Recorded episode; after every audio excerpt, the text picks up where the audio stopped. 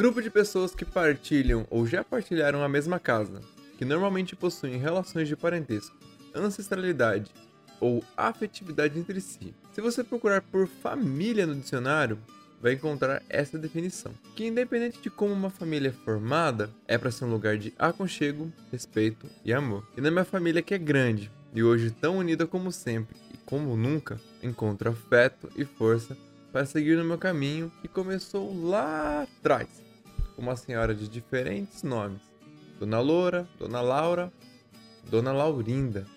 Foi mãe, avó, bisa, tata é dela que vem nossas raízes e dela que florescemos. Nossa matriarca e fortaleza é dona de uma história comum, mas única, que representa a nossa família e a trajetória de muitas famílias como ela. Minha querida Vó Laurinha.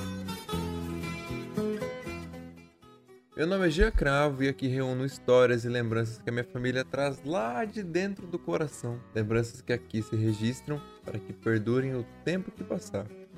Seja bem-vindo, seja bem-vinda. Sente, fio, sirva dois dedinhos de café e vamos ao primeiro episódio de Nossas Raízes Caipiras. Eu nasci num recanto feliz, bem distante da povoação. Foi ali que vivi muitos anos, com papai, mamãe e os irmãos. Nossa casa era uma casa grande, na encosta de um espigão. Um cercado pra partar bezerros e ao lado um grande mangueirão.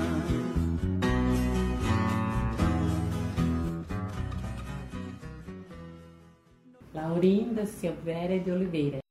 Segundo o registro, nascida dia 15 de maio de 1927 em Guapiara, interior de São Paulo, no bairro do Araçaeiro, Laurinda Silvéria de Oliveira foi literalmente criada pela avó, a gente vai ouvir essa história pelas bocas da minha tia Leia e da minha tia Lena.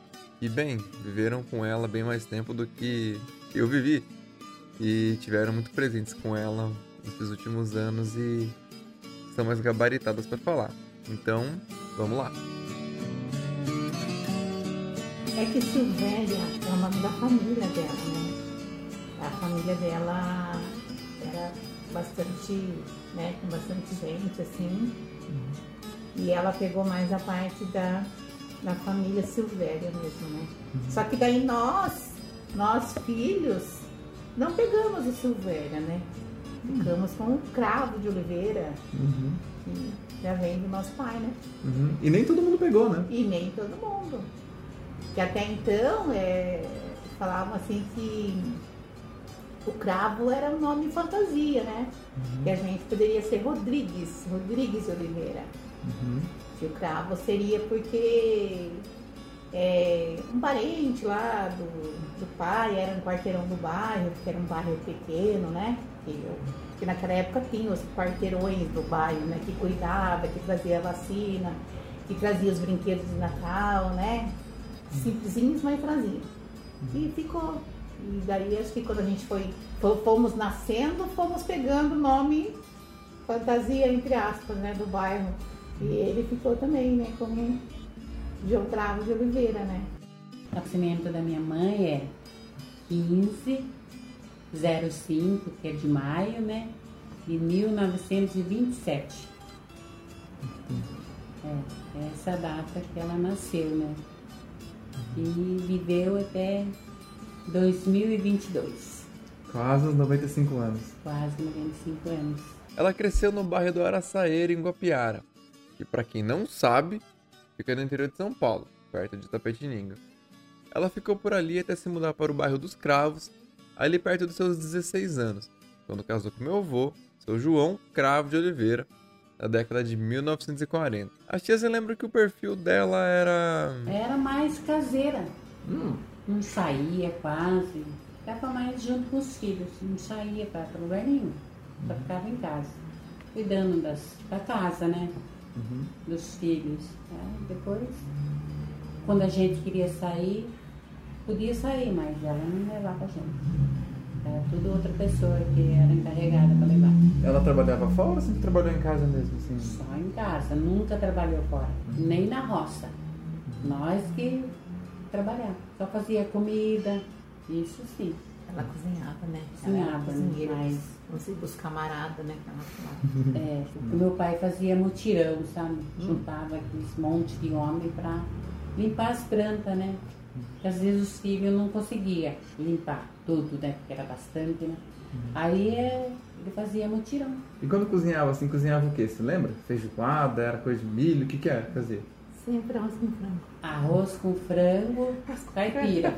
É, Era, o- era o é, prato. arroz, feijão, salada de couve que a gente plantava, alface, fazia mandioca com carne também, e um monte de panelão de, de mandioca com carne. Nossa, era maravilhoso. Então, ela, ela que cozinhava, né? Eu, eu, assim, tipo, eu lembro pouca coisa dessa, dessa fase, né?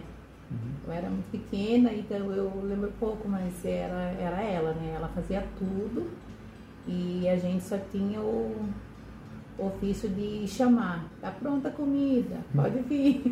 e era isso. Uma coisa interessante é que boa parte da família carrega o sobrenome Cravo, herdado do meu avô, que por sua vez herdou do seu Salvador Cravo, que não era cravo coisa nenhuma, era Rodrigues de Oliveira, mas que por apelido, por ser o quarteirão do bairro dos Cravos, ele era tipo o chefe da quebrada, adotou esse nome e batizou os filhos. Mas a minha avó, mesmo depois de casada, não alterou o sobrenome de solteiro dela não, ao contrário do que a maioria das mulheres da época faziam. Bom, Juntos, a avó Laurinda Silvéria e o vô João Cravo tiveram 11 filhos. E a tia Léia e a tia Helena vão contar um pouquinho da história de como que eles se conheceram. Ela conheceu ele numa festa de casamento que tinha no sítio. Ela disse que ela foi, num- numa, foi no casamento com uma avó, né? Que ela, como ela foi criada com a avó, e foi e viu ele de longe, ficou assim paquerando ele, assim, olhando, né? E ela, e ele, e logo ele foi pedir, né? Foi pedir a mão dela. Pra pra- dançar? Não, foi pedir para os pais, né? Aí depois dos pais foi para os avós pedir para namorar. Mas não namorava. Não. Namorou? conversar, igual Era era conversar, Pra né? conversar tinha que pedir primeiro. Sim, tinha que pedir, tinha que. E foi isso que ela me disse. Daí logo, não demorou muito, já casou também. Ela, tanto que ela casou nova, né? 16 anos, mais ou É, menos. 16 anos, ela falou. Ela casou nova. Muito tempo mesmo. Hum, muitos tempos. E, e- e como que era o namoro na época, tia? Que a senhora que namorou mais ou menos ali perto, como que era? Assim, o, o namoro, sabe? Podia, podia fazer o quê? Podia pegar na mão? O namoro dela? Eu não- não, não- sei. O namoro foi? Não, não, Não, dela, mas na época. meu? É, na época. Ah, na época era, é só conversar, assim. A gente conversava, saía passear junto. Aí foi do meu tempo, né? Saía passear, conversar, tomar algum suco, algum sorvete. Beijar? Às vezes saía um beijinho. que ninguém é de ferro, né?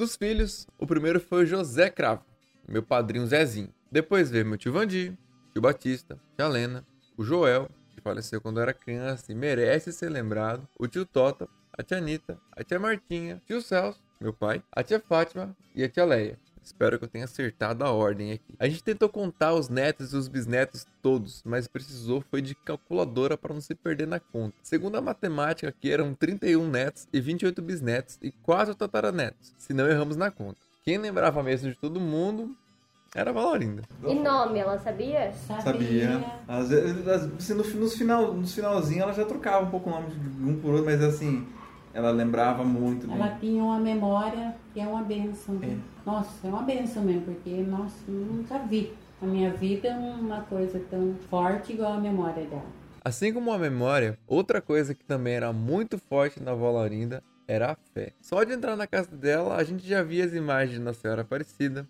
Nossa Senhora de Fátima, São José, São Pedro, São Gonçalo, as revistas da século XXI. Tudo ao lado dos convites de batizado, dos aniversários e fotos da família inteira. Isso não é de hoje, não. Lá no sítio, a família costumava organizar quermesses, novenas, textos, festa de santo. E a Helena conta um pouquinho pra gente dessa história. Meu pai fazia festa de São Gonçalo para reunir o povo lá. Depois fazia festa de São João, fazia aquele monte de doce de abóbora, tudo a minha mãe fazia, sabe? Mas tá mais para as crianças, os adultos pegava também, mas era mais oferecido pelas crianças que ia, sabe? E como o povo criava muita criança, né? então Tinha muita criança. É, a senhora quer contar um pouco de como que era essa festa? A senhora lembra, tia? As festas de São Gonçalo? É. Tiver alguma outra festa que tiver, tinha também quiser lembrar, pode contar também. Então, tinha as festas de São Gonçalo, né? Até uma, uma, uma época, ele acho que fez uma promessa, né? O pai e a mãe fizeram uma promessa de fazer a festa de São Gonçalo. E era muito legal. E a gente sempre ia quando tinha nos vizinhos, assim, né? Era sempre chamado, né? Pra ir, porque era gostoso de dançar. Era a dança da época, gente. Era show. era muito bom. Era tão bonito, sabe? Aí você via, assim, mostrava também a, a, como as pessoas eram religiosas naquela época, né? Também já vinha, né? Assim, fazia aquilo com uma devoção. Como também tinha a festa de São José, né? Também era muito, muito legal. Festa do Divino, a festa de Nossa Senhora da Ajuda. Eram festas, assim, que eram bem marcantes, né? Já vinha de lá de trás e foram foi vindo com muita sequência, assim, até a época que a gente estava lá, muito legal, muito bonito mesmo. Eu, eu, eu gostava muito, tá? sinceramente eu gostava. E, e tinha música? Tinha, tinha música. Era como sanfoneiro? Era uma Sim, viola? tinha, Era como? é que nem o São Gonçalo. São Gonçalo tinha sanfona, tinha viola e tinha umas mulheres que cantavam, né? Elas entoavam, né? O, o hino lá as- a- da música de São Gonçalo, né? Então não era qualquer um que cantava, tinha as pessoas certas, né? Até então quando marcava o dia de fazer, já comunicava com aquela pessoa, ah, vai ter a festa de São Gonçalo, tem que ir atrás daquela pessoa que cantava. Bem interessante, viu? Bem significativa. Tia, a senhora lembra também como era? Lembro. Conta um pouquinho. Tem umas festas de- desse santo aí que a minha irmã falou, já é. Lá era nativo no povo. Por exemplo, eu visitava uma casa, uma família, a família já dava um boi. Visitava outra Eram família lá, né? duas, três galinhas. Visitava outra lá, um cabrito. Era assim, sabe? Tudo pra gerar dinheiro, né? Pra Nas igreja festas. mesmo, né? Pra igreja mesmo. Aí o meu pai chegava com a bandeira nas casas, assim, bandeira do divino. E o pai comandava uma um grupo de bandeira, parece que era 13, 13 bandeiras, comandava esse grupo. Mas cada um tinha o seu grupo. Cada um ia de um lado, outro ia no outro, era assim. E eu aproveito para perguntar como era a casa e a infância com a família na época. E a casa que vocês moravam era como, assim? Vocês lembram bem da, da casa? Como Era era? de barro, não era casa assim, jogo, casa de barro. Uhum, É feita lá com um negócio de madeira por dentro, uhum. amarrado com cipó e jogado barro, passado a mão para ficar lisinho. Aí depois passava tinta. Tinha também um negócio lá no, no, no- no sítio lá que era o nome dele era Saibro. Saibro, já ouvi falar. É, passava nas casas, ficou tão bonita, um amarelo ouro, mas tudo da terra. Uhum. É, O telhado era de quê? Era feito como? De palha? sapé. Sapé. É um capizão grande, cortava e amarrava tudo os fechinhos, ia trançando tudo assim para a água não passar. Depois foi vindo as telhas, né? Daí foi comprado as telhas, foi coberto de telha daí. Vocês lembram como que era a infância, assim, na, na casa? Então, igual eu falei pra vocês, a gente não tinha assim, não era acostumado brincar, assim, a gente ia lá, lá pro mato, já digo, já, brincar de balanço. Mas era do próprio negócio da árvore que dava. Aí os meninos cortavam e a gente ficava balançando lá, que era o brinquedo nosso. Aí as meninas brincavam com espiga de milho, e não tinha boneca. Aí enrolava ali a, as espigas de milho com cabelinho loiro, assim, e brincava. Bem Visconde Sabugosa, né? É, e os meninos às vezes faziam carrinho assim, mas tudo do sabugo do milho. Tirava aquele negócio que ia dentro do sabugo, cortava tudo e fazia pneuzinho. É, esse aí é o brinquedo dos meninos. Antes, né? Depois foi vindo peão, bola, foi aparecendo, né? Mas com os netos, a lida realmente era diferente. Não posso reclamar, não. Ah, então, né? Daí com os Daí netos, né, com os netos e os bisnetos, né? Já é outra coisa, né? Aí aquele amor todo, é aquela, né?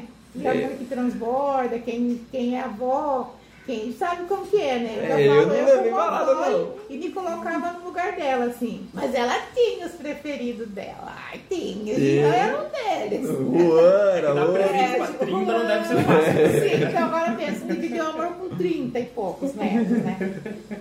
Mas ela tentava agradar a todos, assim, até quando vinha mesmo na casa, ela procurava fazer as coisas que, né? Que Mais gostava. Que mais gostava, assim, tipo frango frito, né? Hum, todo mundo adorava. Ah, eu vou comer, eu vou lá na casa da avó comer o frango frito. E ela fazia, Uhum. né? Então, assim, com, em termos de. Com os netos, ela era muito amorosa. Ela foi muito amorosa mesmo. Muito mesmo. Né? Tanto que ela, né, ela falava de todos. Ela não esquecia, não. Ela sempre estava ali. Aí nos aniversários ela sempre fazia questão de agradar, né? Comprava um presentinho para um, um presentinho para outro. Nunca esquecia. Além de tudo isso que a tia Leia tá contando, a dona Laurina também teve o privilégio de conhecer seus quatro tataranetos, que é um feito raro. Ter um já é muita coisa, ter quatro e conhecer todos não é pouco não. E nos últimos anos, na verdade, esse ano, né, de 2022, ela se emocionou muito quando soube que um bisneto, meu sobrinho, filho da minha irmã Marilis, seria batizado de Joaquim, nome de seu avô, que a criou lá em Gopiano. Quem foi Joaquim? Joaquim. Joaquim era o nome do seu avô? É. Você gostou do nome? Ah, demais. Olha, eu, hoje que eu falei, a neta me- meu lembrou de pôr o nome do filho dela com meu avô. E eu não tive gosto, não, não lembrei de pôr nos meus filhos. Cinco filhos e não tive. Podia ter posto um, né? Não lembrei, nunca, não me passou pra minha cabeça. Ficou feliz, vó? Hã? Ficou feliz? Fiquei. Muito. Mas até chegar no Joaquim, que tá pra nascer, a história da família ainda tem chão pela frente. A família toda se mudou de Guapiara nos anos 80. Trabalhou alguns anos em Salto de Pirapora, até se encaixar em Sorocaba. São quase 95 anos de história, né? Então, calma, que essa parte da mudança é assunto pro próximo episódio. Onde vamos contar como a família migrou do sítio pra cidade. E se você lembra da música que tocou no começo do episódio, bem, ela volta aqui no final para dar o tom das décadas seguintes. Infelizmente são marcadas por perdas, saudades e recomeços também. Nosso sítio que era pequeno, pelas grandes fazendas cercado, precisamos vender a propriedade para um grande criador de gado. E partimos pra cidade grande, e a saudade partiu ao meu lado. A lavoura virou colonial e acabou-se meu reino encantado. Esse podcast é produzido em parceria com a Ponta MP3, a primeira produtora de podcast de Sorocaba. O roteiro tem colaboração da jornalista Laís Ribeiro e edição por Lucas Antônio. Siga a Ponta nas redes sociais em arroba Ponta MP3 e te espero para o próximo episódio. Até logo mais! Esse projeto de podcast não teve a menor intenção de ser lucrativo, mas se você quiser ajudar com os custos de produção, você pode me mandar um pix para a chave que é meu WhatsApp, que é o número 1599 666 0350. Qualquer valor, qualquer coisa já ajuda bastante. E é só se você quiser. E é isso. Até o próximo episódio. Ponto MP3, produtora de podcasts.